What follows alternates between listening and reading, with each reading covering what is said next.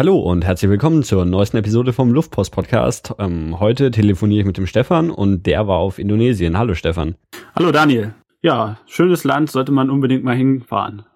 Äh, du warst nicht nur einmal dort. Genau, ich war zweimal da gewesen. Das erste Mal war ich äh, Anfang 2013 da gewesen äh, ungefähr fünf Wochen und es war genau zu der Zeit gewesen, als es hier so bitter kalt war und dann habe ich meinen ganzen Freunden also Karten geschickt, mochten die nicht so gerne. Ähm, deswegen habe ich mich danach gleich noch mal ein zweites Mal dahin begeben. Äh, das war von Mai 2013 bis Dezember 2013. Okay, also richtig lang, schon fast fast ein bisschen ausgewandert könnte man sagen, mit einem Bein ausgewandert, aber halt immer noch Visa-Flüchtling. Also ich habe das immer mit einem Touristenvisa gemacht und äh, bin dann immer regelmäßig ausgereist, was dann den Effekt hatte, dass ich noch ein bisschen was von der Umgebung gesehen habe. Wie, wie oft muss man da ausreisen? Auch so alle 90 Tage oder sowas? Ach, das wäre ja schön. Also man muss ja. da äh, alle zwei Monate ausreisen. Das ist ein bisschen kompliziert. Also ähm, wie gesagt, ich war halt auch in Malaysia und in Singapur gewesen. Mhm. Und ähm, Malaysia als Beispiel, da reist er ein und dann fragt der Herr dich da, ja, wie lange wollen Sie denn da bleiben? Und dann sagt man so eine Woche und dann knallt er einem Stempel rein für 90 Tage.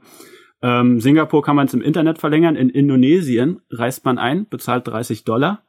Äh, dann wird man mit äh, Augenrunzeln gefragt, weil äh, ja, die sind nicht so einwanderungsfreundlich, habe ich manchmal das Gefühl gehabt. Und äh, dann darf man einen Monat da bleiben. Danach muss man äh, zur Einwanderungsbehörde, insgesamt drei Termine muss man dann wahrnehmen, also erstmal Pass hinbringen, Geld bezahlen, Unterschrift, alles was dazukommt und dann hat man noch mal einen Monat. Dann muss man allerdings wieder ausreisen. Okay, und das, obwohl es alles nur ein normales Touristenvisum ist. Genau, ja, das ist. Also das muss jeder machen, der, der irgendwie länger Urlaub machen will.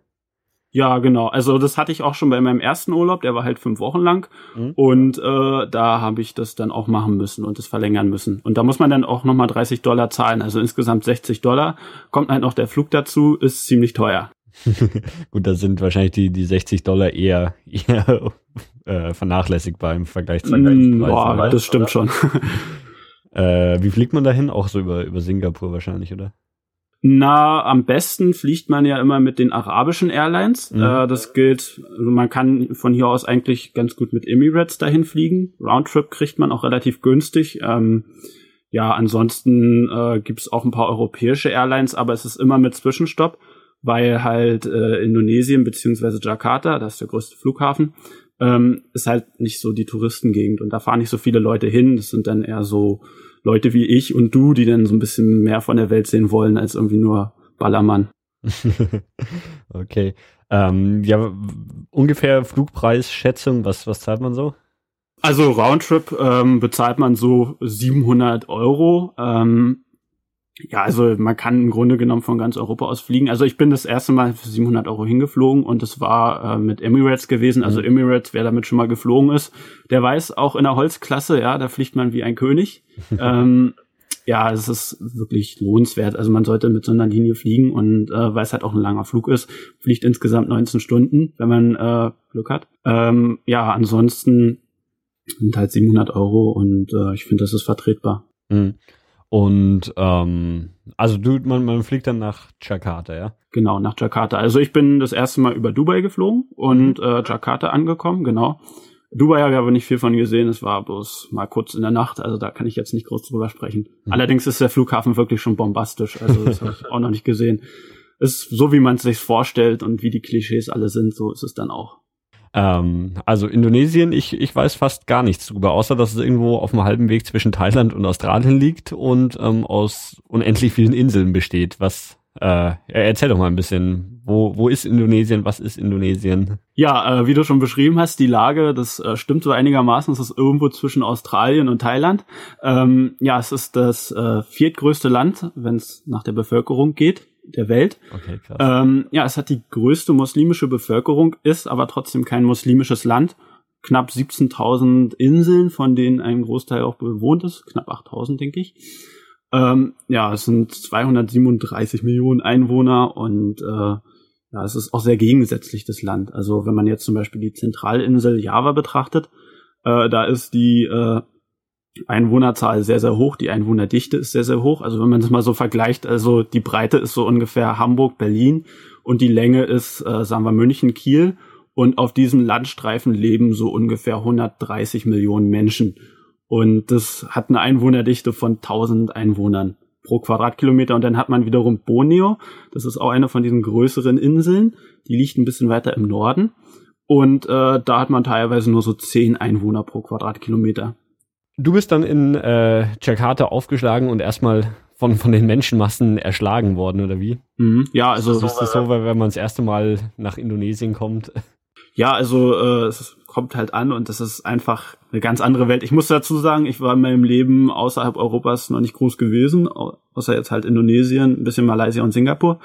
Ähm, und das war für mich erstmal Kulturschock. Also du kommst da raus, das ist erstmal laut und äh, es sind sehr, sehr viele Menschen und äh, es ist heiß, stickig und ja. Mhm.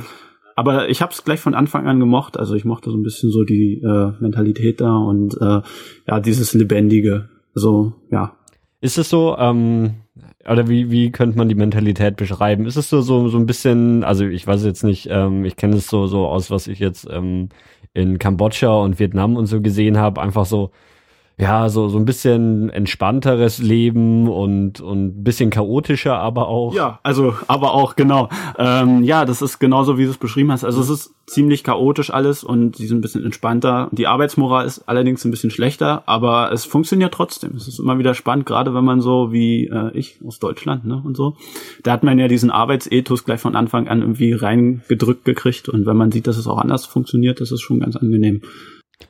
Ähm, was war dann, bist du dann erstmal direkt in Jakarta geblieben oder war Jakarta nur so der Ort, wo du gelandet bist und dann direkt weiter? Ja, also ähm, ich war in Jakarta ungefähr zwei Tage lang gewesen, ähm, beziehungsweise einen Tag davon war ich mit dem Bus, bin ich in den Süden gefahren und äh, da waren wir Höhlenklettern gewesen.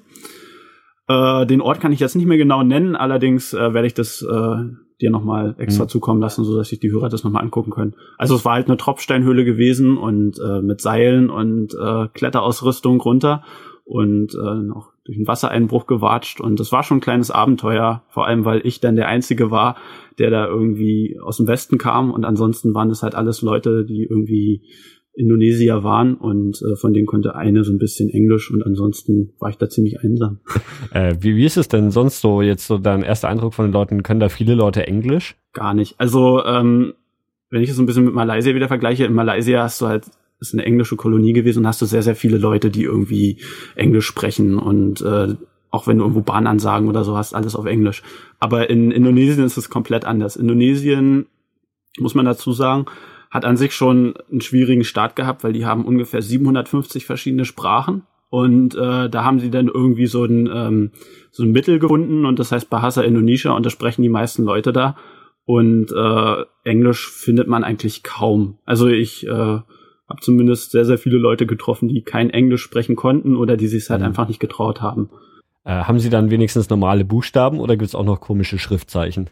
Ganz normale Buchstaben und die Sprache soll auch sehr einfach sein. Aber ich bin ein kleiner Legastheniker und deswegen bin ich nicht so gut in Sprachen und äh, ja, habe dann äh, nicht so gut die lernen können. Und mein, mhm. ja, meine meine Begleiterin, die spricht dann auch, mal, hat dann mal ganz viel Englisch gesprochen mit mir und dann wird man davon schön rausgehalten. Ähm, du, du meintest jetzt schon, dass es irgendwie 700 verschiedene Sprachen auf diesen ganzen Inseln ähm, gesprochen wird. Ich stelle mir das ja ganz merkwürdig vor, so ein Land, was aber jetzt nicht so so ein zusammenhängendes Land ist oder was vielleicht irgendwie zwei Inseln hat, sondern irgendwie 17.000 Inseln hat und sich das auch über eine riesen Fläche ähm, verteilt. Ich, ähm, du, du warst jetzt natürlich nicht überall dort, aber ähm, gibt es dann trotzdem so dass, dass die Leute alle sagen, wir sind Indonesier oder ist das dann wirklich so, so ein, ja, so, so, hier, das ist meine Insel und die von der anderen Insel, das sind ganz andere Menschen als wir oder wie, wie ist das da so? Also, teils, teils. Ich muss natürlich sagen, dass so acht Monate, die ich jetzt da gewesen bin, die reichen nicht aus, um irgendwie so ein Land komplett kennenzulernen. Und äh, ja, meine Freundin, klar, die kann mir so ein bisschen was erzählen, aber im Grunde genommen äh, reicht es auch nicht aus und wenn man es richtig kennenlernen will, braucht man länger. Allerdings, äh, wie du schon gesagt hast, äh, das ist wirklich so, dass es teilweise so diese Feindseligkeiten zwischen Inseln gibt. Also wenn man jetzt zum Beispiel äh, Java betrachtet, Java ist die größte Insel und äh, auch gleichzeitig die am meisten bevölkertste.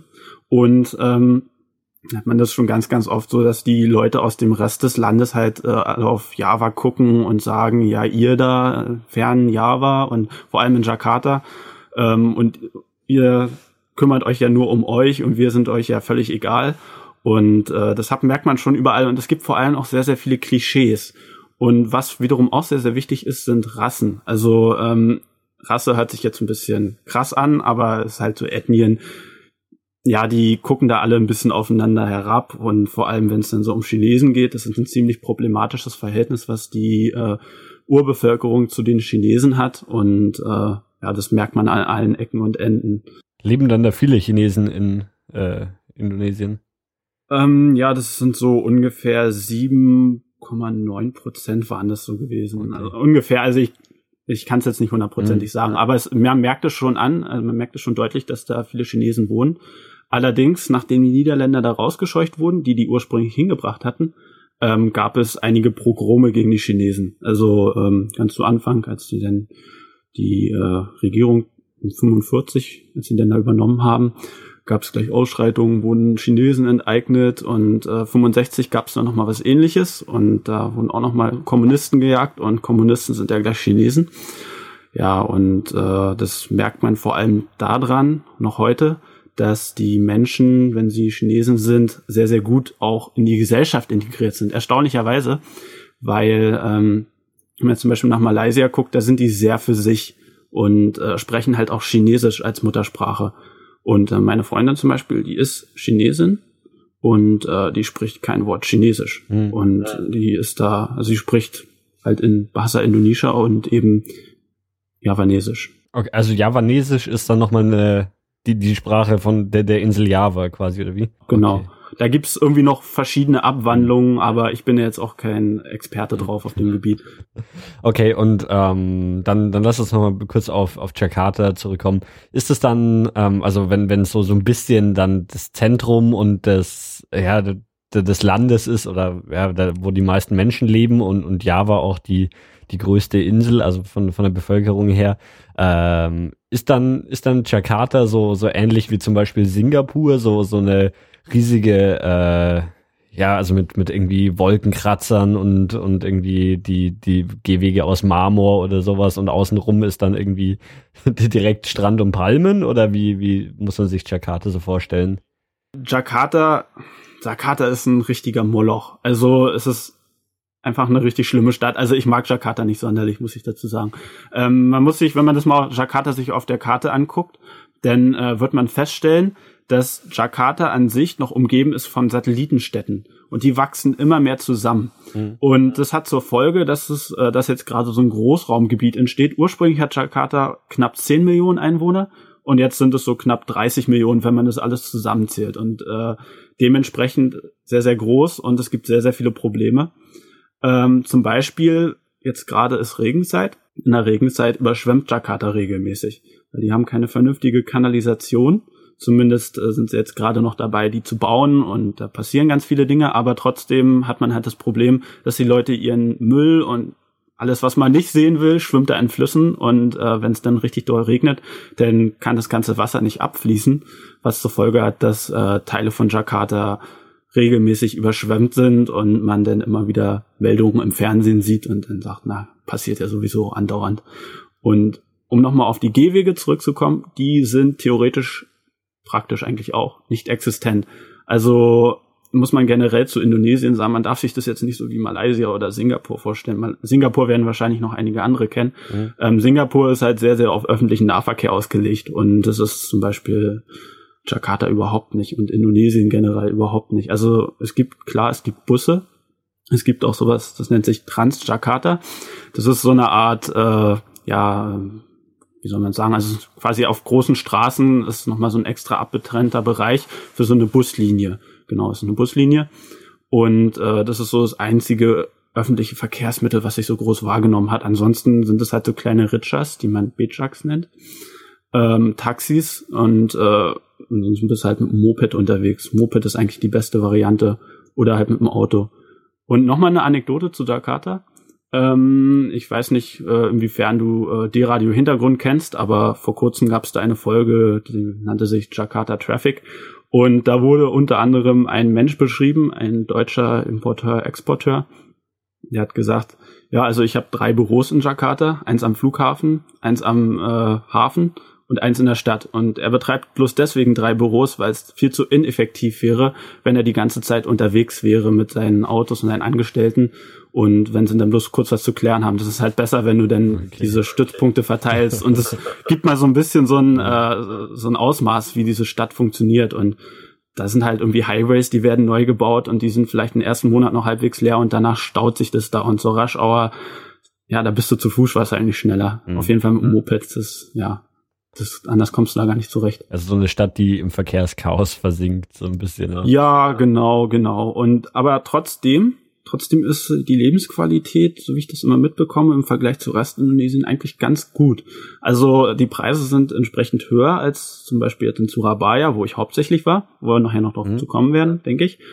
Ähm, ja, und äh, die Menschen wollen da alle hin, weil es da einfach Arbeit gibt und äh, weil es sich gerade ziemlich entwickelt. Und wenn man zum Beispiel in Jakarta, wenn man da einfliegt, sieht man auch, die äh, machen da massig Landgewinnung und Wolkenkratzer werden da einer nach dem anderen hochgezogen und Apartments entstehen und das ist ja eigentlich immer ein Zeichen, dass es gerade vorangeht. Mhm. Die haben auch so einen relativ guten Bürgermeister oder nicht Bürgermeister, Gouverneur ist das. Der ist jetzt übrigens auch zum Präsidentschaftswahlen angetreten und ist einer der aussichtsreichen Kandidaten. Also der versucht halt der Korruption zum Beispiel, das ist auch nochmal so ein Thema in Indonesien, der versucht der Korruption so ein bisschen Herr zu werden und äh, ja, gibt's auch nochmal eine Sache, die ich auf jeden Fall auch nochmal verlinken werde oder werde ich dir zumindest schicken. Mhm. Das ist so ein Bericht über äh, Jakarta und über Indonesien und die wirtschaftliche Entwicklung und da wird er auch nochmal so ein bisschen porträtiert. Okay. Äh, ist das dann so eine Stadt, die im Smog untergeht? Also das kenne ich ja aus so, so ein paar anderen äh, südostasiatischen Städten, wo der Verkehr dann irgendwie so eh schon am kollabieren ist und dann ist noch so eine Smogglocke über der gesamten Stadt. Ist es da auch? Ja, also ich, ich muss sagen, ich bin halt in der Provinz aufgewachsen. Ne? Und in der Provinz ist die Luft immer sauber. Ähm, ja, aber natürlich ist klar, ist ein bisschen Smog, aber ich würde jetzt, was man so aus Beijing hört oder mhm. Peking, das würde ich jetzt nicht so schlimm sehen, dass es da schlimm ist. Aber ich würde halt immer eine Maske tragen. Das ist halt empfehlenswert. Schon alleine, weil man halt aus dem Westen kommt und dann nicht unbedingt gleich erkannt wird. Das ist immer ganz empfehlenswert. Also du, du hast äh, dann auch wirklich so diesen, diesen Mundschutz, den man so aus Asien kennt, getragen, ja? Genau, eine Maske und dann immer Moped gefahren damit. Ja, aber nicht in Jakarta. Okay. Aber trotzdem okay. würde ich halt auch empfehlen da. Ähm, na gut, dann, du, nachdem du Jakarta schon nach zwei Tagen wieder verlassen hast, machen wir das jetzt auch. Wo ging es danach hin?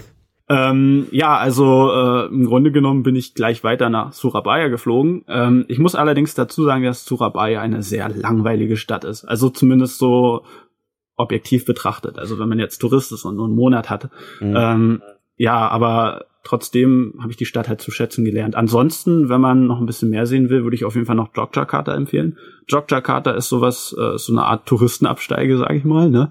Da sind äh, viele Tempel und äh, ist eine sehr alte Stadt. Und übrigens ist in Jogjakarta da ist noch ein Königreich. Das ist auch ganz interessant. Also noch ein König an der Macht. Allerdings zählt es auch zu Indonesien. Okay, und das ist dann eine eigene Insel, oder wie? Nee, nee, Jogjakarta ist auf Java. Das so, ist so okay. ziemlich so, okay. in der Mitte von Java. Hm, okay. Also äh, da kann man mit dem Zug hinfahren. Mhm. Allerdings kostet es genauso viel, wie man mit dem Flieger hinfliegt. Okay. Genau, Billigflieger fällt mir noch gerade ein. Auf jeden Fall noch zu erwähnen. Ähm, Air Asia sollte man nehmen oder ähm, Mandala Airlines. Also nicht Lion Air. Das ist so ziemlich die katastrophalste Fluglinie, die man nehmen kann. Und die äh, sind vor kurzem sogar mal im Bali über die Startbahn hinweg gesegelt und äh, im Meer gelandet, direkt bei den Surfern. Oh mein Gott. Ähm, Aber nicht viel passiert. Also ist äh, auch so so das Verkehrsmittel der Wahl innerhalb Indonesiens dann das Flugzeug. Auf jeden Fall. Also das Problem ist einfach, die Straßen sind nicht so gut ausgebaut. Also mhm. in Deutschland, das, da sind wir ja richtig verwöhnt. Das merkt man immer dann, wenn man wieder zurückkehrt. Hier funktioniert ja das öffentliche Nahverkehrssystem noch ganz gut mhm. und auch vor allem die Straßen sind gut. Und das hat man da ja überhaupt nicht. Und äh, klar, man kann mit dem Surf fahren, aber ähm, im Grunde genommen dauert es halt länger und kostet genau dasselbe. Also und Billigflieger gibt es sehr viele. Ich habe schon gerade mal angeschaut, also das äh, Surabaya, wo du dann hin bist, ist so geschätzt 500 Kilometer äh, Richtung Osten von Jakarta aus. Könnte ungefähr hinkommen. Also die Kilometerzahl habe ich jetzt nicht im Kopf, aber ich schätze mal 500 bis 700 Kilometer, sowas in dem Dreh. Auf jeden Fall willst du das nicht mit dem Auto fahren und schon gar nicht mit dem, ja, anders mit dem Moped. okay, wa wa was ist äh, Surabaya dann für, für eine Stadt? Auch eine Millionenstadt? Ja, eine Millionenstadt. Ähm, die hat so ungefähr die Größe von Berlin. Okay. Äh, also von der Einwohnerzahl. Berlin mhm. hat ungefähr 3,4 Millionen, die haben so 3,5 Millionen. Und drumherum ist äh, auch noch sehr urbanes Gebiet im Gegensatz zu Berlin. Da äh, kommen wir so knapp auf 5 Millionen Einwohner. Und äh, interessant, Jakarta, äh, Surabaya, ja, also es gibt so ein paar Sehenswürdigkeiten, die kann man sich noch angucken. Ähm, als da wären zum Beispiel der Zoo. Das ist äh, einer der ältesten Zoos angeblich, sagt man sich. Allerdings, wenn man mal äh, Surabaya bei Google News sucht, wird man unter Garantie Artikel finden, wo darüber berichtet wird, wie da Tiere verenden. Also in der letzten Zeit ist da äh, ziemlich was los in diesem Zoo und äh, Misswirtschaft und immer wieder in den Nachrichten. Also ist nicht unbedingt was, was man sich ansehen will. okay. Klingt kurios. Ähm, gibt's dann wenigstens irgendwelche, irgendwelche verrückten Tiere, die man, die man jetzt in europäischen Zoos nicht sieht? Ähm, äh, ich muss gestehen, ich habe mir den gar nicht so richtig okay. angeguckt. Allerdings, ähm, ja, also es war wissen so wie jeder andere, mhm. ne? Also äh, im Grunde, ja. Also du meintest ja schon, dass, dass es jetzt nicht so, so die Touristenstadt ist, sondern eher so da, wo, wo das echte Indonesien stattfindet, oder wie? Ja, also Indonesien, echte Indonesien würde ich jetzt nicht unbedingt sagen, aber es ist äh, vor allem äh, sehr wirtschaftlich ausgerichtet. Also die haben halt einen großen Hafen auch wieder und äh, ja, was außerdem sehr wichtig ist, ist halt auch der Marinestützpunkt in Surabaya. Und äh, da kann man sich auch ein Schiff angucken, aber nur von außen. Fotografieren schon gar nicht, ansonsten wird man gleich die Kamera abgenommen. Ist mir so ähnlich passiert. ja, ähm, ansonsten, was es da noch so gibt, ist äh, Chinatown ist auch nicht sehr touristisch erschlossen. Ja, im Grunde ist es halt nicht so spannend. Also ist eine schöne Stadt, wenn man hinfährt und sich gerne mal auf so eine Stadt einlassen will. Ich finde es ja sowieso viel spannender, als diese Touristenrouten abzulaufen, mhm. sich einfach mal auf so eine Stadt einzulassen und zu gucken, wie die so wirkt. Und äh, insofern gibt's auch eine Menge dazu äh, beobachten. Mich erinnert die Stadt immer so ein bisschen an Berlin, weil im Gegensatz zu Jakarta ist sie nicht sehr dicht bebaut. Es gibt auch nicht viele Wolkenkratzer. Allerdings ist sie sehr, sehr weitläufig. Und das Verkehrschaos, was man in Jakarta erlebt, das bleibt einem einigermaßen entspannt. Außerdem wird es noch die Stadt der äh, City of Heroes genannt, weil die wohl da gegen die Niederländer eine von den entscheidenden Schlachten gekämpft haben und so glorreich und überhaupt, man kennt das ja mit dieser Folklore, gibt's auch in Indonesien, wie es sie bei uns gegeben hat. Okay. Äh, kannst du äh, zu, zu dieser geschichtlichen Sache so, so ganz kurz in zwei, drei Sätzen sagen, wie das war? Also es war eine niederländische Kolonie? Genau.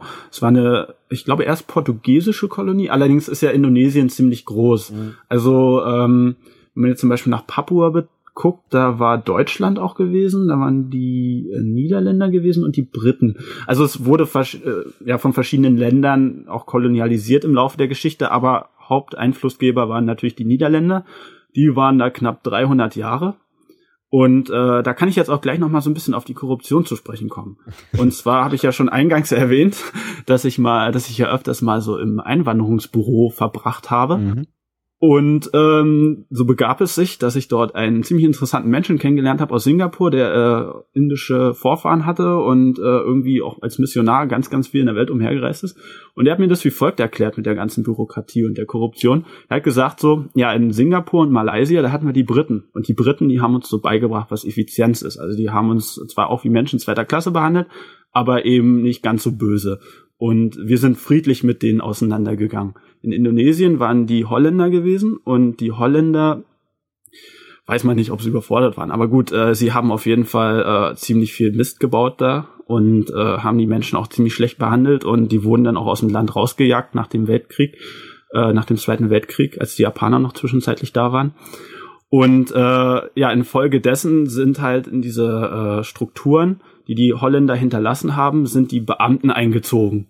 Und äh, die die führen sich jetzt so auf wie Fürsten. Also muss man sich so richtig wie so einen Beamten vorstellen, wenn man da so eine Einwanderungsbehörde sitzt. Da ist so jemand, der dann irgendwie mit ganz, ganz viel Stolz und der will auch furchtbar ernst genommen werden und der will auch, dass man jedes, jedes Papier richtig ausfüllt. Also es kam mir schon ziemlich deutsch vor. Aber die Niederlande sind ja nicht so weit weg. Bist du dann auch mal äh, mit, äh, mit Korruption dann tatsächlich in, in, in Berührung gekommen? Oh ja, oh ja. Ah, ich weiß gar nicht. Ich wollte es erst gar nicht so richtig erzählen, aber gut, machen wir's. Ähm, ja, also ich bin auch viel Moped gefahren Und äh, manchmal gibt es ja so äh, Streitigkeiten mit dem Führerschein, ne? weil ähm, gucken die rauf und sagen dann, na gut, das ist, verstehen wir jetzt nicht europäischer Führerschein, internationaler mhm. Führerschein hatte ich dann mal nicht dabei. Ist mir einmal passiert mhm. und äh, da wurde ich dann äh, von der Polizei angehalten. Und äh, Korruption ist so ein ganz komisches Ding. Also ähm, ich bin es ja überhaupt nicht gewohnt gewesen. Und das ist so, also ich habe mit meiner Freundin geredet und der Polizist und man merkt, wenn Korruption am Start ist, dass wir dann anfangen so ein bisschen zu lachen, so ha.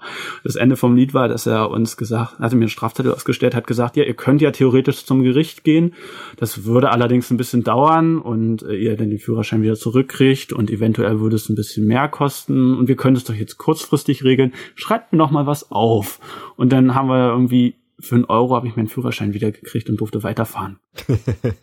Noch eine andere Sache, also äh, drei Dinge habe ich zu erzählen. Nummer zwei. Ähm, Flughafen. Also ich habe ja öfters mal Visa-Runs begangen, wie ich das schon mal erzählt hatte. Mhm. Ähm, ja, und äh, war es in äh, Surabaya gewesen. Wir waren irgendwie ziemlich zu spät gewesen beim Flughafen und der Flieger hat zehn Minuten oder fünf Minuten hat bloß noch Zeit gehabt. Und dann an der letzten Schleuse hat der äh, Officer festgestellt, dass meine Freundin noch so ein bisschen äh, Lotion, also so Salbe irgendwie äh, im Rucksack hatte, so ein, ein Liter Teil. Und dann hat er gesagt, okay, äh, ha, ha, ha, ha, ha. Und dann hat er gesagt, hat er gesagt, okay, jetzt hier nimm mal den Ausweis und so, geh mal jetzt hier, schick mal deinen Freund damit weg und äh, dann schicke ich dich wieder zu ihm, dann packt ihr uns was in den Ausweis rein und dann äh, kriegt ihr die Flasche. Und dann haben wir da irgendwie 80 Cent reingepackt und haben so eine Flasche mitgenommen. Also ich weiß ja nicht, inwiefern die Scanner da funktionieren, aber da hätte ja alles drin sein können. Mhm. Das macht einen dann schon wieder Angst. Allerdings muss man sagen, dass Indonesien sehr, sehr strikt ist mit der äh, Korruptionsbekämpfung. Was mich dann zu Pfeil 3 bringt, also das ist jetzt auch wieder so ein bisschen mehr empirisch als gewusst. Ähm, in Indonesien, der oberste Richter vor kurzem, wenn ich mich richtig erinnere, war es eine Wahl gewesen. Und ähm, bei dieser Wahl hat jemand verloren, der unbedingt gewinnen wollte, um jeden Preis, und der hat sich dann den höchsten Richter gekauft und hat ihn dann bestochen. Und äh, dann ist der auch dafür in den Knast gegangen, der Typ. Allerdings haben sie festgestellt, oh, das ist der höchste Richter, ähm, das ist die höchste Instanz quasi vor Gott. Da können wir die Urteile gar nicht mehr rückgängig machen. so passiert's, ne? Aber wie gesagt, es gibt halt eine Behörde, die irgendwie äh, nur dahinterher ist, Leute zu verfolgen, die korrupt sind die gehen das richtig an, dieses Problem. Genauso wie dieses Problem mit der nationalen Identität. Also wenn man Fernsehen guckt, Fernsehen ist halt das am weitesten verbreitete Medium, dann äh, merkt man es auch ganz, ganz oft, dass da irgendwie Leute in Handschellen abgeführt werden und man braucht es gar nicht groß zu verstehen. Man weiß sofort äh, Corruption. Und okay. ja, genau. Ähm, wie sind denn, also jetzt kenne ich die, die Preise für Beamtenbestechung in Indonesien. Wie sind denn so die, die Preise, wenn ich in den Supermarkt gehe und mir irgendwie was zu essen kaufen will? Also, ähm, das kommt halt immer wieder ganz auf den Kurs an. Deswegen im Vergleich mit dem Euro hinkt immer so ein bisschen. Der, äh, die Rupia, ähm, vielleicht nochmal dazu sagen, ist die Währung. Äh, die ist ziemlich schwach teilweise. Das sind so 15.000 Rupia, äh, sind ein Euro. Oh Gott, gibt's dann gibt's dann wenigstens Scheine mit großen Nummern drauf? Oh ja, oh ja, da habe ich noch ein paar, habe ich noch ein paar in meiner Tasche. Allerdings ähm, gehen die nur bis 100.000. Das heißt, wenn du jetzt so richtig Korruption begehen wolltest und so einen äh, diskreten Koffer über dessen Inhalt man nicht spricht kriegen willst, dann äh, musst du muss der groß sein, weil äh, ja viel Geld und viele Scheine. ne? Ähm, Nochmal, um auf deine Frage zurückzukommen. Äh, die Sache ist die ich würde für diese besagte Beamtenbestechung ungefähr eine Mahlzeit für zwei mit zwei Getränken kriegen, allerdings Streetfood. Und Streetfood muss man dazu sagen, das ist halt für Europäer gewöhnungsbedürftig. Also das ist halt äh, Streetfood, wie der Name schon sagt, das ist halt ein Stand auf der Straße, teilweise unter mhm. hygienisch äh, fragwürdigen Umständen. Und da kriegt man aber ganz leckeres Essen, ganz, ganz günstig, schön scharf und richtig toll. Richtig Knorke. ja, was gibt's denn zu essen? Ja, also ähm, man sollte jetzt nicht so mit dem Ansatz hinfahren und sagen, ach, jetzt war ich gerade beim äh, Thai-Chinesen gewesen und habe da mal was gegessen. Das ist ein bisschen anders. Ähm, es ist sehr, sehr scharf. Indonesien, die essen sehr, sehr scharf. Es ist mhm. äh, sehr, sehr viel Reis, wie man sich auch vorstellen könnte. Ähm, Tofu, viel Chicken, also viel Hähnchen. Äh, ja, es, es gibt ganz verschiedene Gerichte. Also äh, was ich da halt so gerne gemocht habe, war zum Beispiel Soto Ayam. Das ist ähm, Soto ist äh, Suppe und Ayam ist Hähnchen. Das ist so eine Hähnchensuppe, die äh, ein bisschen schärfer ist, als man sie bei uns kennt. Und äh, ja, so man kann es teilweise vergleichen, allerdings gibt's halt auch Dinge, die sind komplett anders. Zum Beispiel der Tofu. Tofu ist auch nochmal so eine Geschichte. Ich bin nach Deutschland wieder zurückgekommen und habe mich grün geärgert. Der schmeckt ja überhaupt gar nicht. Ähm, davor habe ich immer so ein bisschen über die Tofu ein bisschen gelächelt und gesagt, na gut, ja, muss man nicht unbedingt probieren und essen. Ähm, der schmeckt da richtig toll. Also den kriegt man günstig und den kriegt man in einer guten Qualität, frisch und nicht abgepackt und äh, ja, mit viel Liebe gemacht. Und das schmeckt man auch. Also Tofu, echt, kann ich nur empfehlen, alles mit Tofu mal zu probieren. Auch die Leute, die ansonsten eher sagen, Fleisch ist mein Gemüse. Also kann man auf jeden Fall empfehlen. Ähm, ansonsten, was auch noch gut ist, ist ähm, satte Eier. Was satte jetzt genau heißt, kann ich nicht sagen. Eier wissen wir schon, heißt Hähnchen. Das ist im Grunde genommen, äh, es kommt, ja, also das ist im Grunde genommen ein Spieß mit äh, einer Homö mit einem homöopathischen Anteil von Hähnchen, also sehr sehr wenig. Äh, das wird dann über ein U-Profil so aus Metall. Da liegt ganz viel Asche drin, dann wird es dann so gegrillt und dann steht da ein Ventilator daneben, der bläst die Asche nochmal so richtig rein in das, in das Eier. ähm, das okay. allerdings wird dann wieder äh, neutralisiert durch die äh, Zugabe von Sojasauce und äh, dazu gibt's dann auch noch Erdnusssoße, Erdnusssuppe. Nee, Erdnusssoße, genau. Jetzt hab ich's. Ähm, ja, und da kann man auch sehr, sehr viel falsch machen. Man sollte das möglichst bei Leuten essen, die aus Madura stammen. Madura ist äh, westlich, nee, östlich von Surabaya. Eine kleine Insel mit 3,5 Millionen Einwohnern. Ja, und die können es richtig gut. Und äh, ach, ich schwärme, ja, das ist schon. Ich bin einfach, ich, ich leide. Ne? es, ist wirklich tolles Essen da. Also man, äh, man sollte das wirklich ausgiebig probieren und äh, kulinarisch hat Indonesien echt was zu bieten. Ist auch echt unterschätzt, weil wenn man mal so guckt auf der Karte und mal so sucht in Deutschland nach indonesischen Restaurants, muss man feststellen, die sind sehr, sehr rar gesät. Und mhm. äh, ja, dementsprechend auf jeden Fall mal probieren und vor allem Streetfood und keine Angst haben wegen Magen und so, da gibt es Tabletten gegen. und danach gewöhnt man sich. Und wenn, was meintest du die Mahlzeit, einen Euro für zwei Personen inklusive Getränke? Naja, das nochmal ein bisschen drauf einzugehen, es ist sehr, sehr günstig gewesen. Ähm, wahrscheinlich mhm. wirst du, wenn du dahin gehst als äh, Bulle, das ist übrigens so bezeichnet man Westler, ähm, wirst du da nicht unbedingt diesen Preis kriegen. Die werden nicht ein bisschen übers Ohr hauen. Ähm, auch nochmal eine interessante Geschichte, komme ich nachher nochmal drauf. Ähm, auf jeden Fall ist da jetzt mit drin in diesem beschriebenen Menü. Äh, ich weiß nicht, kennst du von Kentucky Fried Chicken diese, äh, diese Hähnchenfett, äh, diese Hähnchen, die man da kriegt? Also diese mit so ähm, Kruste drumherum? Mhm, genau. Ja. Das kannst du ungefähr damit vergleichen. Ähm, dazu gibt's dann noch äh, Reis und dazu gibt's noch äh, Gemüse, schön scharf und äh, schön scharf und in Farbe.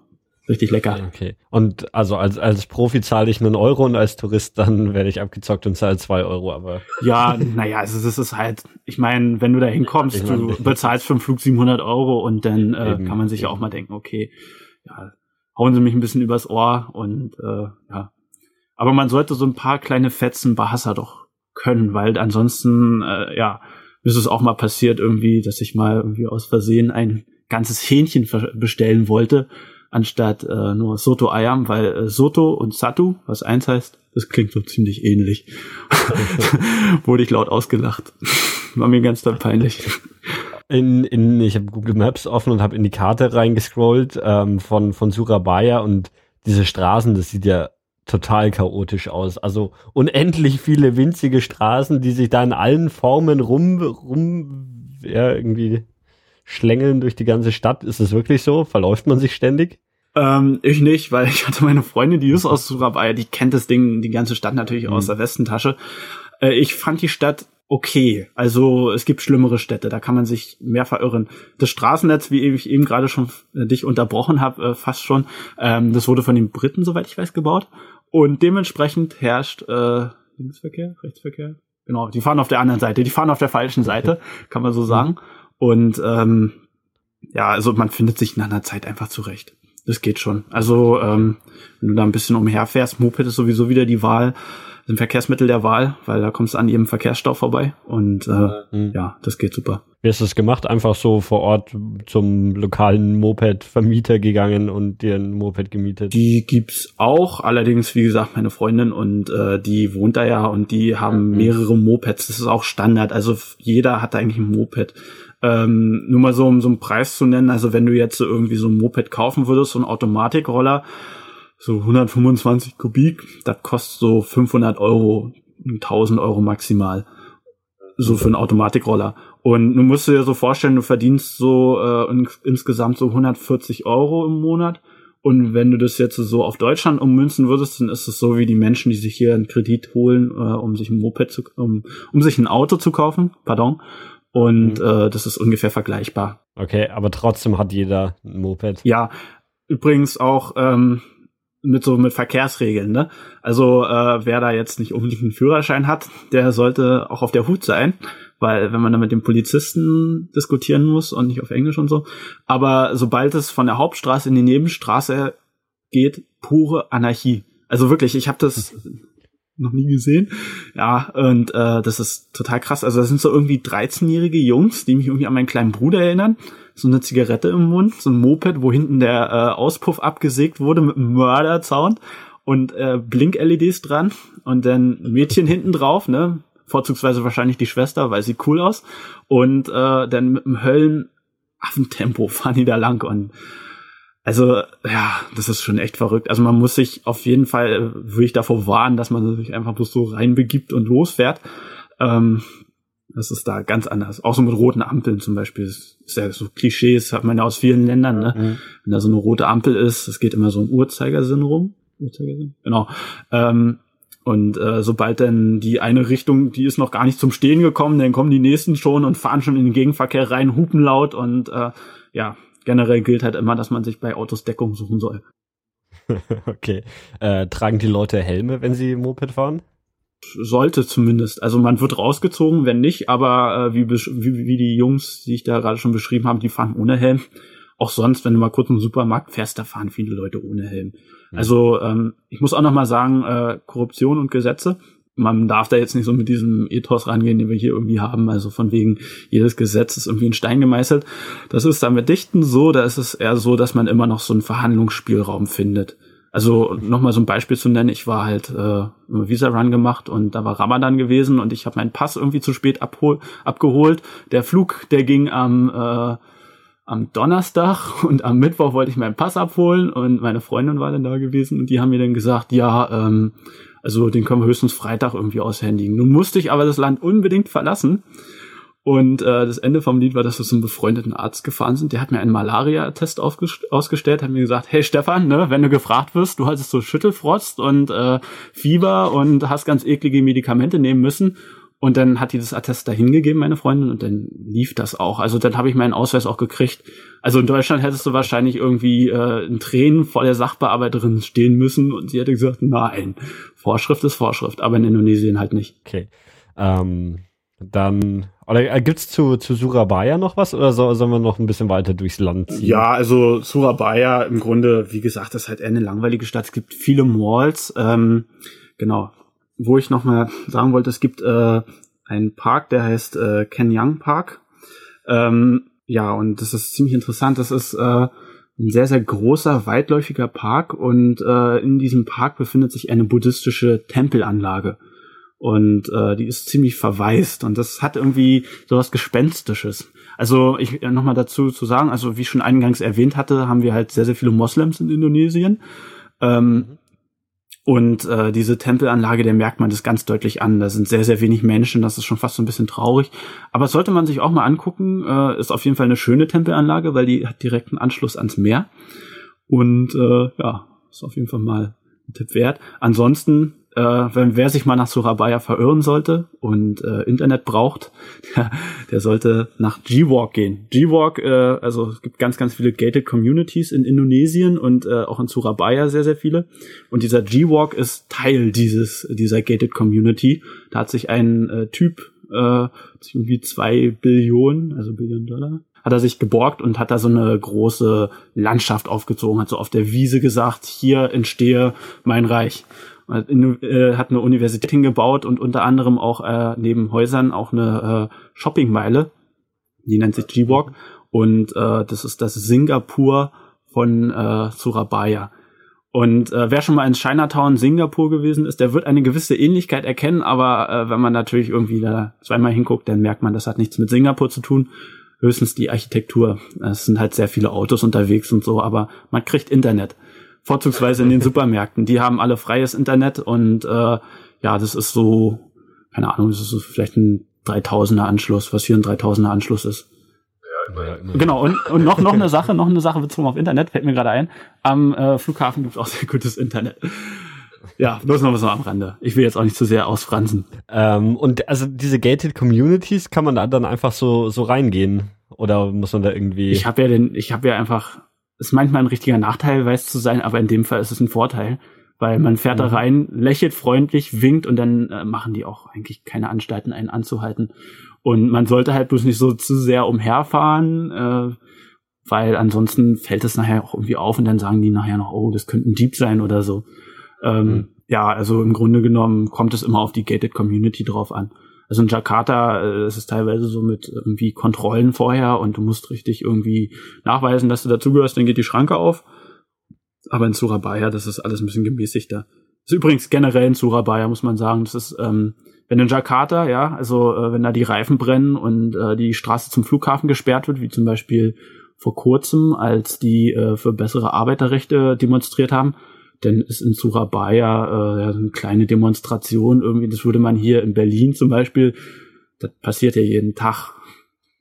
blockieren ja so ein bisschen die Straße, aber das ist halt eine sehr, sehr gelassene Stadt auch und also man, man hat da kaum Stress und kaum, also man kann auch nachts auf der Straße umherfahren, ohne dass man da große Sorgen haben muss und so. Also das geht schon. Man wird zwar ab und zu mal angequatscht, manchmal will jemand ein Foto machen, aber gut, da gewöhnt man sich dran.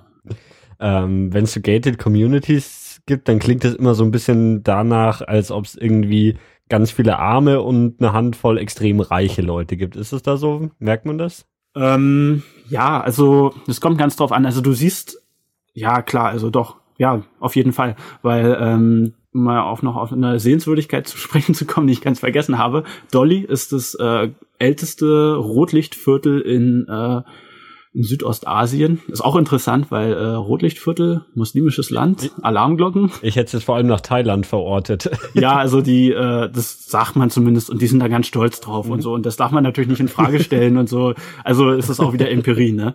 Ähm, ja, benannt nach einer äh, niederländischen Prostituierten, wenn ich das richtig in Erinnerung habe.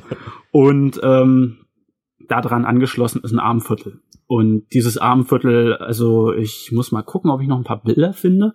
Die werde ich dann auch veröffentlichen. Auf jeden Fall hat dieses Armviertel es wirklich in sich. Also äh, man muss sich das so vorstellen, es sind halt so Verschläge, ähm, ja, wo die Menschen drin wohnen, also richtige Häuser, naja, so ein Zwischending, ne? Und äh, ist schon mhm. fast so ein Slum. Und da ist ein Fluss, der ist, der strotzt vor Müll und da ist alles voll und gleich daneben ist die Einwanderungsbehörde übrigens. ja, nee, und ähm, da ähm, merkt man aber auch wieder, in, das sind die ganzen armen Leute, aber wenn man jetzt zum Beispiel hier in Deutschland irgendwie, gehen wir hier irgendwie nach Hoyerswerda und dann guckst du dir mal an, wie so die Leute, die hier arm sind in Deutschland leben und die haben, äh, die sind alle resigniert und die reden wahrscheinlich alle davon, dass früher im Sozialismus war alles besser, ähm, zumindest nach den Klischees.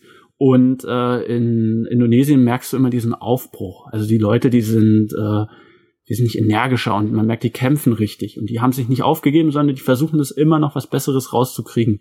Und das ist, denke ich mal, auch maßgebend für alle asiatischen Länder, so ein bisschen, die mhm. gerade so auf der Schwelle stehen wie Indonesien. Ansonsten, äh, Gated Communities, also du siehst da auch Häuser irgendwie, die sind riesig groß und äh, dicke Autos. Und äh, was vor allem interessant ist, da ist in Surabaya gibt es ein Haus, das gehört einem Pastor, eine protestantische Kirche. Und die kriegen da irgendwie die ganzen Spenden, äh, kriegen die da alle gleich direkt. Und der hat sich da einen Palast hingebaut, also mit Engelstatuen, riesigen Eingangsportal und äh, immer nur ein Licht in so einem kleinen Zimmer an, der Rest scheint herzustehen.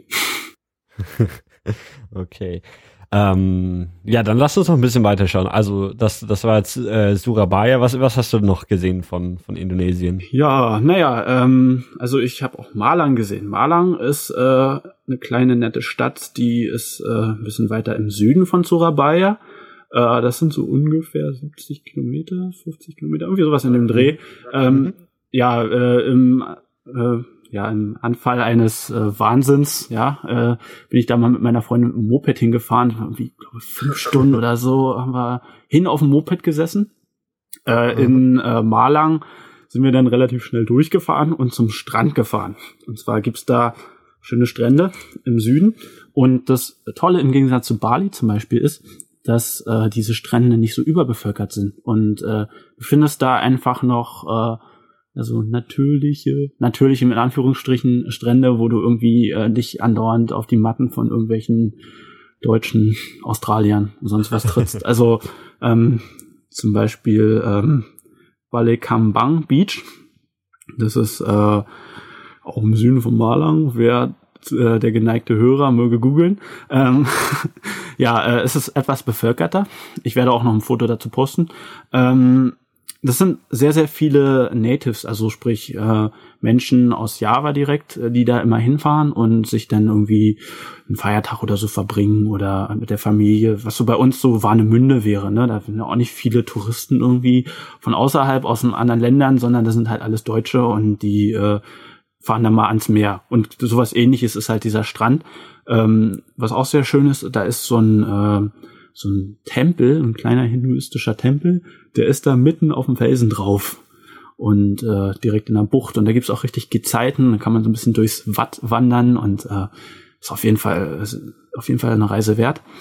Äh, unweit davon ist äh, Tamba Beach und ähm, Tamba Beach ist äh, sehr sehr schlecht zu erreichen. Also Inwiefern? Ich muss dazu sagen, wir sind, ähm, also man, wenn man von Surabaya nach Malang fährt, dann hat man äh, so eine Straße, die ist mehrspurig und da kann man schön schnell fahren. Da kann man mal das Moped ausreizen, wenn es ausreizen heißen darf.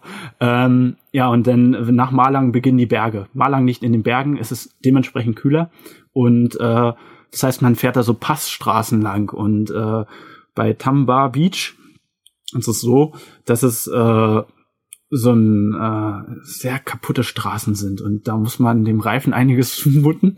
Ich, äh, wir hatten Glück, ist nichts kaputt gegangen und äh, auch sehr steile Hänge übrigens, ne? Und äh, so, man darf sich das auch nicht so vorstellen wie hier in den Alpen, so schöne befestigte Straßen, die irgendwie so im Zickzack hochgehen. Nein, das geht da alles gerade hoch und da muss man mit dem Moped kämpfen.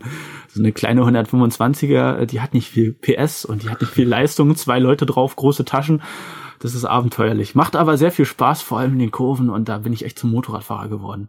Aber natürlich nur zu klein, weil ansonsten fährst du da tot bei den Straßen. Mhm. Ähm, ja, und was das Schöne bei diesem Strand ist, ist halt einfach ein super toller Geheimtipp. Ähm, auch wieder am Wochenende wird man da wahrscheinlich mehr Menschen finden. Ähm, und am Wochenende, also unterhalb der Woche ist es halt äh, ziemlich leer. Es gibt nebenan, war zumindest als ich da gewesen bin, haben die äh, Holzschiffe gebaut. Das fand ich total schön einfach, weißt du, so du fährst an den Strand, denkst so, ach ja, Strand, super. Und dann siehst du, bauen sie daneben so Holzschiffe, aber so richtig auf äh, handwerkliche Art und Weise. Also nicht so, wie man sich jetzt so böse vorstellen mag, da ist eine Werft mit viel Dreck, sondern das ist mhm. einfach so mitten im Wald äh, stehen da auf einmal so zwei große, oder standen zumindest zwei große Schiffe und äh, so ein nette indonesische Arbeiter, die mich auch haben fotografieren lassen und die dann da dran werkeln und ganz erstaunt waren. Ah, Bulle! Hello, Mister! Was bauen die für Schiffe? Dann so kleine Kanus oder irgendwie große Schiffe? Oh, ich habe ja schon erwähnt, dass so ein Bahasa ist ja ist äh, ja ausbaufähig ähm, und dementsprechend habe ich da es sah nach einem Kutter aus, nach einem Fischkutter hm. und ich okay. denke mal, dass die da einfach mit Fischen gehen werden und äh, aber das ist einfach ich, ich mag das einfach total. Ich habe so eine Faszination von Schiffen für Schiffe von meinem Vater auch noch geerbt und äh, es ist einfach äh, toll, das zu sehen. Und ähm, außerdem, was auch noch gut ist bei dem Ding, ist ein ziemlich großer Strand und äh, wenn man da hinfährt, das ist wieder nochmal Passstraße und so. Und dann hat man diese hässliche Straße überwunden, die dem Reifen so viel zugemutet hat. Und dann fährt man so durch Bananenplantagen. Und äh, das ist echt toll. Also da habe ich mich auch in Indonesien verliebt, in diesen Gegenden. Das ist, ja, einfach so abseits von den Touristenfaden und diese Schönheit zu entdecken. Das ist einfach wunderbar. Mhm. Allerdings muss man dazu sagen, wenn Indonesier da sind, jetzt mal böse Klischees wieder, ähm, Müll. Also so die Auffassung zu Müll ist einfach eine ganz andere. Also äh, wir waren da äh, mit einer äh, Reisegruppe gewesen und äh, die Leute haben so Spiele gemacht und so und wenn die da irgendwas irgendwie Essen ausgepackt haben oder irgendwie Müll angefallen ist, haben so aufgerissen und weggeschmissen und einmal bloß so fallen lassen quasi und äh, ja, meine Freundin hat mir so gesagt, das hat sie auch gemacht, als sie mich kennengelernt hat und äh, das die halten das halt so, ja, das, dann kommt halt jemand und sammelt es weg und damit kriegt er dann wieder Arbeit. Da tue ich ja was Gutes. So ist so die Einstellung. Ja. Ja, kommt dann auch jemand und räumt's weg oder liegt dann überall in der, in der schönen Landschaft? Da ist ein Dorf direkt dran und die verkaufen übrigens auch. Äh, kann man sich als Tourist natürlich auch wieder übers Ohr hauen lassen, aber die sind nicht ganz so schlimm wie in Bali. Ähm, und äh, ja, die kommt auch jemand und räumt es weg. Also man muss es sich halt auch vor Augen halten, das sind sehr, sehr viele Menschen, die da wohnen. Es ist, äh, Indonesien ist halt eher so ein Land, wenn man es wirtschaftlich betrachtet, das ist äh, ziemlich auf äh, Rohstofflieferant ausge, ausgelegt. Also die exportieren sehr, sehr viel Palmöl. Wird man auch ab und zu mal in Nachrichten sehen, wenn da wieder ein Sumatra Wald niedergebrannt wird. Ähm, exportieren sehr viel Palmöl, sehr viel äh, ja, Früchte, glaube ich, nicht so viele, aber vor allem in Papua äh, gibt es auch große Goldminen. Deswegen ist Papua ist sowieso ein Politikum. Äh, ist Papua auch nochmal richtig interessant. Ja, und wenn man auf Indonesien guckt, das ist nicht so wie in Deutschland, wo man halt viel verarbeitende Industrie hat, die äh, viele Menschen ernährt, sondern äh, da ist es halt viel Abbau und äh, viele Ressourcen mhm. und sehr viel Dienstleistung. Also äh, man merkt es, wenn man in den Supermarkt fährt, ähm, da kann es vorkommen, wenn man, wenn man da parkt, da ist jemand und äh, dann ist ein Moped entgegen quasi und äh, macht dann da so einen Zettel ran und passt dann auf. Dann gehst du rein und äh, dann begrüßt dich gleich am Anfang, wenn du in den Supermarkt reingehst, der sieht durchaus so aus wie in Deutschland übrigens, ähm, dann begrüßt dich gleich jemand und äh, sammelst alles ein, gehst zur Kasse, dann ist da jemand, der kassiert, dann ist da jemand, der räumt es dir in die Tüte ein und der reicht es dir dann auch gleich. Und das ist ganz anders als hier. Also äh, Leute, die jetzt schon diesen Podcast hören und die ein bisschen gereist sind, die werden es von anderen Ländern auch noch kennen. Aber in Indonesien ist es auch durchaus so. Als nächstes hast du auf dein, deiner Liste dann doch noch Bali stehen. Ja, naja, man kommt ja nicht um Bali drum herum. Bali liegt, ich habe es gerade nachgeschaut, jetzt ähm, ist eigentlich eine eigene Insel wieder, gell? Also äh, östlich von Java. Und da bist du dann doch auch noch hin, obwohl da die ganzen Touristen sind. Ist es wirklich so? Anfängerfehler, sage ich mal. Es war auf der ersten Reise, war ich da zwei Wochen gewesen. Und ähm, Bali, äh, ja gut, ich kenne Thailand jetzt nicht, aber ich, wenn ich mir so Phuket oder sowas vorstelle, also so ist Bali auf gar keinen Fall. Ähm, Bali hat auch noch so seine natürlichen Seiten. Man muss ein bisschen suchen, dann findet man auch die Dinge, die die Touristen nicht kennen und die wahrscheinlich auch nicht mal im Lonely Planet stehen und wo du äh, ganz für dich allein sein kannst. Ähm, außerdem ist Bali, äh, wenn du jetzt Denpasar siehst, das ist die Hauptstadt, die ist im äh, Süden.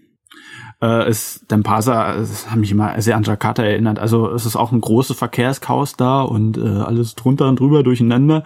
Nicht sehr touristisch wirkt es, aber man merkt es halt, wenn man jetzt äh, aus Denpasar rausfährt, zum Beispiel nach Kuta, ähm, was auch gleich mein erster Ort sein wird. Ähm, ja, da ist alles sehr touristisch ausgelegt. Also übernachtet habe ich in Dempasa bei einer Verwandten meiner Freundin. Und ähm, ja, dann haben wir das Bali angeguckt. Und ist es dann wirklich so? Also in, in, oder wo, also du warst jetzt in Denpasa oder auch in anderen Städten? Ähm, ja, also ich war hauptsächlich in Denpasa. Ähm, mhm. Bali an sich ist ziemlich groß, allerdings ist Denpasa an sich schon die größte Stadt. Ähm, ja, und äh, in Denpasa kann man, äh, wie gesagt, nach Kuta fahren. Kuta, äh, komme ich jetzt nochmal drauf. Ähm, das ist so dieser äh, Ferienort, so ein mhm. bisschen Ballermann, sag ich mal. Also da sind sehr, sehr viele Australier, weil Australien ist ja nicht weit weg, wie wir eingangs schon gelernt haben. Ähm, und äh, dementsprechend äh, fliegen da viele Leute aus Australien hin, machen da Urlaub und man findet eine Disco, die reiht sich an die andere. Äh, es gibt sehr, sehr viele Souvenirshop, Souvenirshops und ähm, außerdem äh, kann man da wunderbar surfen lernen, weil äh, Dempasa ist, äh, da ist es nicht ganz so wellig und äh, trotzdem so ein bisschen. Und es gibt sehr, sehr günstige Surflehrer. Also ich habe Surfen für ja umgerechnet äh, 50.000. Das sind so Lass es so vier, fünf Euro sein, maximal. also für das, dafür habe ich da irgendwie surfen gelernt. Da hat sich mir, hat so ein Typ irgendwie, der auch gut Englisch sprechen konnte. Bali, muss man gleich sagen, der sprechen so ein bisschen besser Englisch. Mhm. Ähm, der hat mir das beigebracht und äh, sehr cooler Typ auch und äh, der ja, danach konnte ich surfen. und Wellen oder Windsurfen? Mit oder ohne Segel? Na, ohne Segel natürlich. Also okay. äh, ja, so richtig Wellenreiten, ne? Mhm, und okay. ähm, man muss allerdings ja wieder aufpassen, so gerade als Anfänger, da sind so viele Leute und äh, das macht dann auch schon wieder keinen Spaß, weil wir mit manchen Leuten da so ein bisschen Problem gekriegt, weil die dann da irgendwie äh, gemeckert haben, dass ich ihnen da die Welle wegnehmen wollte. äh, am coolsten war es wirklich gewesen, als es ein bisschen stürmisch war und meine Freundin mich dann äh, noch unbedingt mich fotografieren wollte, wie ich so ganz unglücklich auf dem Surfbrett stehe und äh, Bilder werde ich nicht veröffentlichen. ja, und äh, da, das war großartig. Also ähm, wer noch nie gesurft ist, muss man gleich dazu sagen, man schluckt viel Wasser Dementsprechend viel äh, Coca-Cola kann man gleich nebenan kaufen und ähm, ja, schluckt viel Salzwasser und äh, es macht einfach Spaß und äh, die Wellen sind nicht zu hoch, auch nicht zu klein. Ähm, ja, viel freies Feld gewesen an dem Tag. Und direkt daneben ist übrigens auch äh, der Flughafen, den ich eingangs auch schon mal erwähnt hatte, wo besagte Fluglinie Lion Air Wasser gelandet ist. ja, ansonsten, äh, was ich noch zu Akuta erzählen sollte, ähm, manche Leute werden sich noch erinnern, äh, 2004 müsste es gewesen sein, da war Bali-Bombing gewesen. Also da ist ein Anschlag gewesen in Bali, direkt in Kuta. Und äh, da sind so, ich glaube, knapp 200 Menschen gestorben. Ja, ich erinnere mich ganz dunkel. Äh. Ja, also das war auch so in Kindheitstagen, also so alt bin ich noch nicht, äh, war in Kindheitstagen äh, so einer der ersten Erinnerungen, die ich überhaupt an äh, Indonesien hatte, also dieses, diesen Anschlag. Und das hat, das merkt man auch in Bali immer noch. Also wenn man jetzt zum Beispiel in irgendeinen Club gehen wollte, was ich nicht so wirklich getan habe, weil ich da nicht so drauf stehe, aber wenn man das machen will, dann äh, merkt man schon am Eingang, dass sie da äh, alle irgendwie die Taschen durchsuchen und genau gucken, ob da jetzt noch irgendwie was Verdächtiges ist und äh, ja, eine Autobombe ist da hochgegangen und da sind sehr, sehr viele Australier und auch ein paar Deutsche und generell Menschen umgekommen. Sehr, sehr viele, sehr tragisch. Mhm. Und es hat auch ein wirklich Trauma hinterlassen, ganz Indonesien. Und die haben sich nur sehr schwer davon erholt. Ja, ähm, genau. Außerdem kann man schön Souvenire kaufen. Das kann man übrigens überall in Bali, ne? Und äh, noch so eine kleine Anekdote. Ähm, eine kleine Anekdote, um zu zeigen, wie viel Glück ich hatte äh, meiner Freundin zu reisen. Und zwar habe ich äh, so auf meiner ersten Reise, so man bringt ja mal was mit, ne? Irgendwie so tolle Schnitzereien und wirklich tolle Handarbeit, also wirklich großartig, wofür ich hier wahrscheinlich irgendwie hunderte Euros bezahlt hätte. Und ähm, meine Freundin hat ungefähr fünf Figuren gekauft, so vom Elefanten bis äh, zum Fischer, irgendwie riemen ziemlich groß und so. Ähm, auf jeden Fall äh, hatten wir einen Vergleich gemacht und äh, sind zusammen in den Laden gegangen und äh, ja, da wollten die von mir ungefähr 25 Dollar für eine Figur haben und äh, 25 Dollar hat sie für alle Figuren bezahlt. also da muss man aufpassen. Ähm, allerdings wieder, wie gesagt, also wenn man gerne viel Geld oder wenn man gerne Geld für solche Sachen ausgibt, für Kunsthandwerk, ich meine, da hat auch jemand dran gearbeitet, der soll sich da auch dran bereichern, da habe ich gar nichts gegen. In Deutschland hättest du wahrscheinlich das Zehnfache gezahlt. Ja, also äh, ich meine, das ist, das ist wirklich tolle Sachen und so und das mhm. guckt man sich auch wirklich gerne an und ich bin ja nicht so ein Freund von Mitbringseln und äh, da wurde ich selbst weich. Sonst noch im Bali was oder oder war das nur so so der der kurze Ausflug, bisschen surfen, bisschen na, in äh, Bali, äh, ja, ist eigentlich eine ganze Menge noch. Also, ähm, was sich halt in Bali empfiehlt, ist auch einfach mal äh, so ein bisschen ins Landesinnere zu fahren. Also mhm. ich war, wie gesagt, im Süden und wir sind auch wieder mit dem Moped umhergefahren. Uns die Verwandtschaft glücklicherweise Moped zur Verfügung gestellt. ähm, ja, und äh, das sind wirklich tolle Reisfelder und so. Und das ist so dieses Asien-Klischee, so Fototapetenmäßig, mhm. was man da so teilweise finden kann. Es ist auch ziemlich hügelig, Bali. Äh, soweit ich weiß, jetzt auch einige Vulkane. Wo wir außerdem noch gewesen sind, ist äh, Grandu Vishnu Kensana. Und äh, das ist quasi so eine Art äh, privater Freizeitpark. Äh, ja, das erinnert so ein bisschen an Tempel, wenn man da ein bisschen unbedacht ist. Und äh, okay, ich hatte schon Angst, dass es eher sowas in die Richtung wie Disneyland ist. Nee, nee, so ein bisschen, sagen wir mal. Ja. Also man findet da jetzt keinen Rollercoaster und man auch Mickey Mouse wird man da nicht begegnen. Aber äh, was es zum Beispiel gibt, ist da so eine Löwenshow. Oder äh, was es auch gibt, ist äh, so ein ähm, also eine traditionellen Trommler, ne? So ein klassisches Touristenprogramm. Hm, okay. Übrigens wurde ich dann auch gleich noch selbst zur Attraktion, weil ich war dann einer der, ich war der einzige Westler da gewesen zu der Zeit. Mhm. Und äh, nachdem die dann das Trommeln irgendwie fertig waren, da äh, haben die Leute dann angefangen, Fotos zu machen mit den Leu äh, mit den Darstellern und da habe ich auch so gemerkt, wie doof das eigentlich ist, wenn man so Ausländer ist, ne?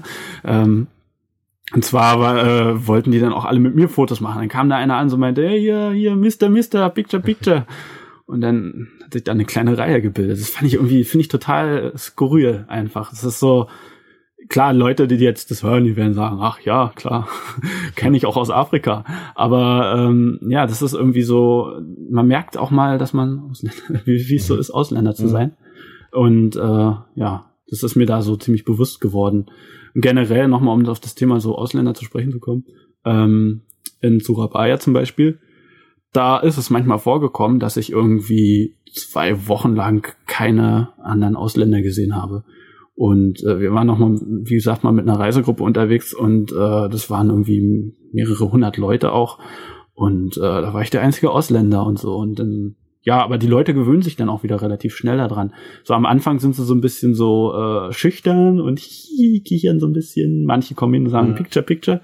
Aber äh, mit der Zeit gewöhnt man sich daran und die sind noch ganz freundlich.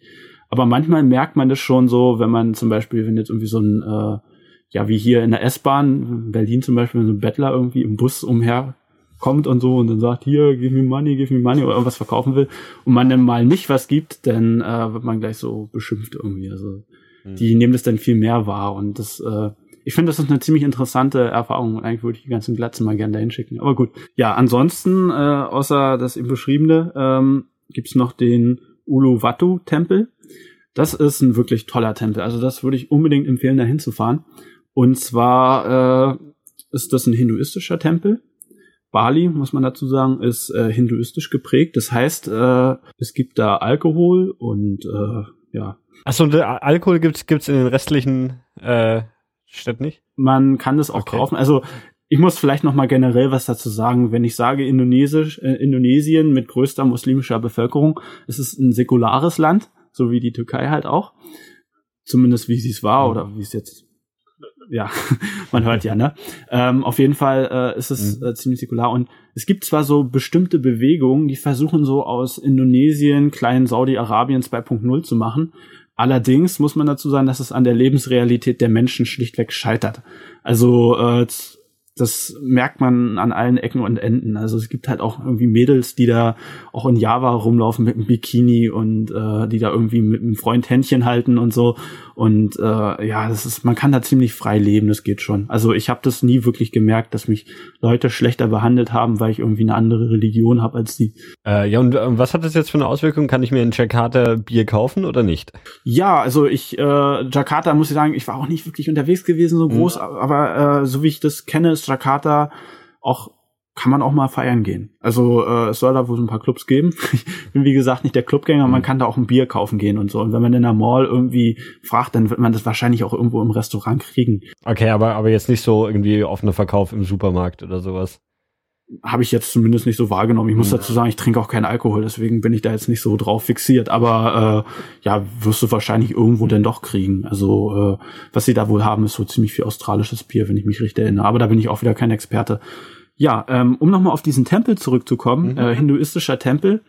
Ähm, ja, das ist äh, auch, wenn man da halt hingeht, dann kriegt man gleich mal so einen äh, Lendenschutz, sag ich mal, ne, weil äh, da sind ganz viele Affen unterwegs und die klauen immer ganz, ganz gerne den Touristen die Kameras weg und machen dann Selfies. Nee, äh, das ist äh, ein ganz toller äh, das ist direkt an der Klippe dran. Wenn man sich das so vorstellt, so, so um nochmal so einen Vergleich nach Deutschland zu liefern, so Rügensteilküste, ne? Bloß halt so mit, ähm, mit Lavagestein. Und äh, geht's direkt runter in die blaue Lagune, man hört das Meer rauschen und äh, den Wind, der pustet da lang und das ist immer schön angenehm warm und äh, die Tempelanlage an sich ist halt auch ziemlich gut erhalten und äh, ziemlich ansehnlich und äh, es gibt eine Menge zu entdecken. Man kann toll Fotos machen und äh, ja, ich habe mich da richtig wohl gefühlt und ähm, ich wurde auch nicht beklaut. und äh, gleich daneben nochmal ein äh, persönliches Highlight und Tragödie zugleich. Ähm, ja, wir waren denn da gewesen und äh, einen anderen Tag sind wir wenn man kurz vor dem Park, wenn man da reinfährt, äh, fährt man einmal nach rechts biegt man ab, äh, kurz bevor das Tor kommt, ähm, und äh, kommt dann an einen wunderbar abgelegenen Strand. Also es ist traumhaft, weil äh, wenn man jetzt zum Beispiel nach Kuta fährt, das sind halt so die australischen Touristen, die irgendwie mhm. nachts feiern gehen, tagsüber legen sich in der Sonne und surfen. Und wenn man dahin geht, äh, dann findet man sehr, sehr viel diese alternativen Surfer. Also Leute, die so richtig die Natur schätzen und so richtig Respekt haben und die das Surfen auch richtig drauf haben. Und äh, es ist halt auch wieder mitten in diesen Klippen drin. Auf einmal äh, so geht man Treppen runter, richtig steil, aufpassen, nicht runterfällt. Und äh, auf einmal ist da so ein Strand und äh, taucht auf einmal auf und äh, ja, persönliche Tragödie deswegen, da ist mein iPhone gestorben. Und zwar ganz doofe Geschichte. Äh, ja, wir sind da halt hingekommen und haben gedacht, cool, Strand, wenn wir jetzt gleich mal Fotos machen und so. Und dann ähm, haben uns nichts gedacht, haben wir auf so einen etwa ein Meter hohen Felsen, äh, der da so am Strand so ein bisschen rausragte, schon ein bisschen weiter, ungefähr so, ich glaube 20 Meter weit weg von, äh, von den Wellen. Ähm, haben wir unsere Sachen raufgepackt und äh, meine Freundin, die hatte einen Rucksack mit dabei, so Galaxy Note, Kamera und äh, ich dann mit meinem Telefon. Und dann waren wir fotografieren gewesen und sind zurückgekommen. Und dann haben wir uns gewundert, warum die Menschen alle unsere Sachen zusammensammeln. Tasche geguckt, scheiße, das iPhone. Oh, es lebt ja noch, funktioniert ja noch. Und dann habe ich so raufgedrückt und habe geguckt, oh cool, es ist ja toll, geil, Apple und so, ne? Aber als wir dann nachher zurückgefahren sind, äh, denn meine Freundin wollte nach dem Weg gucken, hat geguckt, oh, mein Galaxy Note geht nicht an. Scheiße, jetzt bin ich ganz böse drauf. Und dann habe ich irgendwie dem iPhone geguckt und gesagt, oh ja, jetzt sterbe ich auch. Tschüss, war schön mit dir. Ja, also äh, trotz dieser Tatsache würde ich auf jeden Fall empfehlen, allen Leuten dahin zu gehen und äh, ja, Handys gut wegpacken. auf jeden Fall ist es äh, wirklich zu empfehlen für erfahrene Surfer. Allerdings muss man da echt aufpassen, weil die Wellen sind da ziemlich stark, die Felsen sind glitschig und äh, ja, ich werde auch einmal fast ein bisschen ins Meer abgerutscht, aber na gut, das ging noch. Also ist auf jeden Fall empfehlenswert, wer mal ein bisschen absteigen will von diesen ganzen Touristen. Ja, war denn eigentlich auch schon so meine Reise? Was, was ähm, wenn du nochmal nach Indonesien gehst, was, was willst du dir auf jeden Fall noch anschauen, was du bisher noch nicht gesehen hast? Boah, also Indonesien ist ja so groß, ne? Das habe ich irgendwie noch nicht so. Also 5000 Kilometer Ausdehnung, mehrere Zeitzonen. Auf jeden Fall will ich sehen mhm. äh, Sumatra, ähm, weil einfach weil mhm. es da viel Regenwald noch geben soll, gibt wahrscheinlich. Ähm, mhm. Und was ich mir auch eigentlich gerne mal angucken würde, wäre Papua. Allerdings, ähm, vielleicht noch mal ein bisschen aufs Politische zurückzukommen, Papua ist halt äh, so ein Politikum in äh, Indonesien. Also vielleicht äh, führt es sonst noch mal ein bisschen aus. Also wie ich ja schon erwähnt hatte, gibt es sehr, sehr viele Völker in Indonesien. Und ähm, ja, Papua ist äh, eine von diesen Regionen, die nach Unabhängigkeit streben. Und ähm, Papua, äh, kann man dazu sagen, zählt auch gar nicht mehr zu Asien. Papua ist schon äh, Ozeanien, also zählt zum australischen Kontinent. Mhm. Und ähm, die Menschen, die da wohnen, die fühlen sich halt von den Indonesiern ziemlich übergangen, weil äh, bauen da halt Rohstoffe ab, die Indonesier, richtig viele Rohstoffe. Und äh, die Leute haben da halt das Gefühl, dass äh, sie davon nichts abkriegen und da schwelt so ein Konflikt. Und äh, es gibt noch eine andere Region in Indonesien, das ist Aceh. Das ist ein äh, Nordwest-Sumatra, ziemlich oben an, äh, an der Spitze. Da gab es auch eine Unabhängigkeitsbewegung und die haben jetzt die Scharia als Gesetzgebungs, äh, ja, als Gesetzbuch. Und ähm, diese Unabhängigkeitsbewegung, die existierte bis zu dem Tsunami. Der musste auch 2004 sein. Warte, dann war es Bali-Bombing, glaube ich, 2002. Ja, genau, 2002 kommt er hin. Ähm, genau, der Tsunami war 2004 gewesen. Und ähm, da sind ja so viele Menschen da umgekommen und dadurch ist diese Unabhängigkeitsbewegung zum Erliegen gekommen. Und äh, ja, dann haben die halt so Kompromisse gemacht, damit die überhaupt irgendwelche Hilfe kriegen. Und äh, was in Indonesien immer zu befürchten ist, ist, äh, dass die, wenn die sich unabhängig machen, dass so eine Balkanisierung einsetzt. Also vielleicht vergleichbar mit Jugoslawien. Das ist ja auch irgendwie ziemlich äh, mit lauten Krach zerfallen. Und das ist in Indonesien vielleicht nicht ganz so akut, aber man merkt es so teilweise schon. Also Papua ist zum Beispiel so eine Region, da redet man nicht so gerne drüber. Und auch mit Indonesiern, selbst wenn man mit denen ganz dicht äh, dicke ist, das ist so ein bisschen schwieriges Thema. Und ich kann das auch verstehen und ich, äh, ja, also klar gibt dem viel vorzuwerfen, aber da ist auch ein Interesse dahinter von dem Staat, das irgendwie äh, zu halten weil den ist es in äh, Timor-Leste. Also wenn man mal so ein bisschen guckt, Timor-Leste ist, äh, also Papua ist übrigens ganz im Westen, äh, Osten, sorry, ja, Entschuldigung, Osten, genau Ost, Ost-West, ja, habe ich manchmal nicht so. Ähm, gut, ähm, und ähm, wenn man dann noch ein bisschen weiter westlich guckt, äh, da liegt dann Timor-Leste und Timor-Leste, äh, die haben auch einen langen Unabhängigkeitskrieg gegen Indonesien geführt und äh, die haben es geschafft in die Unabhängigkeit.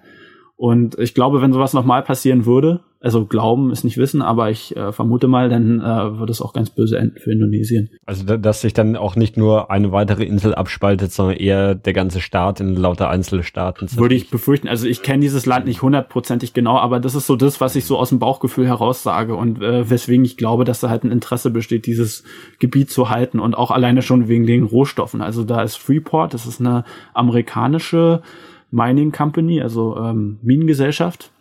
Äh, ja, und ähm, die äh, fördern da richtig viel und die sind der größte Steuerzahler, wenn mich nicht alles täuscht. Gut, ähm, ja, das ist nur noch mal so am Rande und äh, übrigens sind demnächst der Wahlen in Indonesien und äh, ja, mal gespannt, wie es ausgeht. Also es ist auch ziemlich weggebend, äh, weil äh, Indonesien, habe ich vielleicht noch vergessen zu erzählen, also 98 sind die erst demokratisch geworden weil davor äh, war halt ähm, der erste Präsident, das hatte ich schon erzählt, 45 bis 65.